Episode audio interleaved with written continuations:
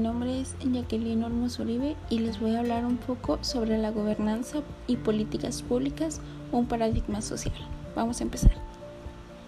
Sabemos que el mejoramiento social se origina desde el seguimiento al proceso escolar, normado con políticas educativas, puntuales, pertinentes a las necesidades que tiene cada contexto.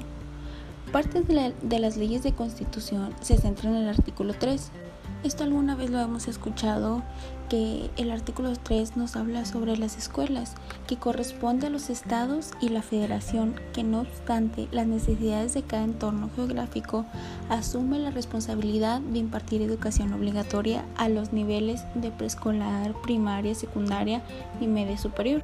Bueno, vamos a hablar un poco sobre lo que dice el artículo 3.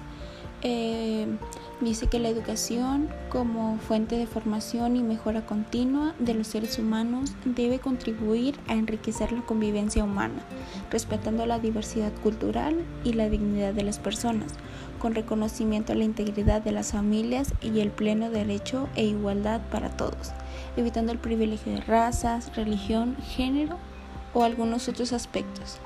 Bien ahora, de esta manera, el Estado debe garantizar las condiciones idóneas de estructura e infraestructura de una zona escolar. Además que debe garantizar la formación profesional de los docentes y directivos que sustente la educación en esa institución y el aprendizaje que los alumnos van a obtener. Aún así, con base de los documentos normativos, la educación impartida a la población erradica la ignorancia, la servidumbre, el fanatismo, los prejuicios, por tanto sea democrática, entendida como una estructura jurídica, siendo parte de un régimen político que prospectivamente se enfoca en un constante mejoramiento económico, social y cultural del pueblo. Vamos a hablar un poco sobre Jorge Carpizo.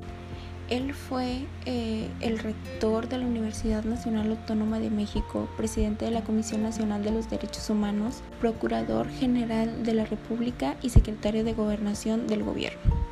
Él nos menciona que la educación como concepto y actividad humana ha significado el resultado del venir histórico de la humanidad.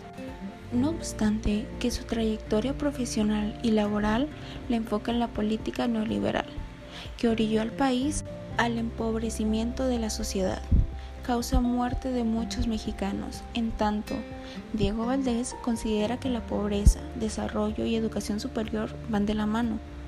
También nos menciona un poco que la educación no solo plantea problemas desde una perspectiva constitucional y administrativa, también representa el orden financiero en lo social y por supuesto en lo político. Con relación a lo primero, es evidente que la presentación del servicio educativo se traduce en una fuente de responsabilidad económica para el Estado. Sin embargo, hay una profunda diferencia conceptual entre el encarar el costo financiero de la educación como un gasto o como un costo financiero o, bien una buena inversión, que normalmente se, toma como una buena inversión porque estás invirtiendo en tu futuro, entonces estoy muy de acuerdo con él porque es lo que en realidad te garantiza un futuro.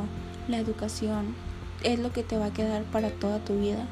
Sin importar la ideología de la persona, es necesario enfocar sus ideales a la preservación del desarrollo sustentable de los recursos naturales, con plena protección del Estado, que diseñará una educación ajena a cualquier doctrina religiosa, vislumbrando el proceso científico en beneficio de la humanidad. Y terminando este primer episodio, la educación mexicana debe tener un sustento en la identidad plena, con conciencia de la defensa de la patria, erradicando la corrupción y la impunidad que solo han beneficiado a la clase social en el poder, que se ha beneficiado de las políticas públicas de los estratos sociales más desfavorecidos. Muchas gracias por escuchar este primer episodio.